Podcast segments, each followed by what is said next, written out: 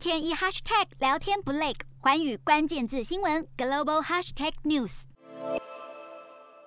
马来西亚正在遭受多年来最严重的洪水袭击，官员表示，估计是已经超过有五万人被迫撤离家园了。目前至少有八人罹难，而在这些灾民当中，接获了至少有一百八十一位灾民是确诊新冠肺炎，目前是已经全数被隔离。马来西亚的卫生部长表示，这些确诊的灾民全部都是无症状或是轻症的患者，同时也预测这场洪灾可能会导致确诊数上升，因为搜救人员被迫是在高风险的情况下来疏散人民。不过，卫生部是已经做好了应对病例增加的准备，期盼能够尽速的扩大筛检，以确保不会出现新的群聚感染。瞄准新南向商机，剖析东南亚发展。我是主播叶思敏，每周五晚间九点记得锁定。看见新东协就在环宇新闻 MOD 五零一中加八五凯擘二二二及环宇新闻 YouTube 同步首播。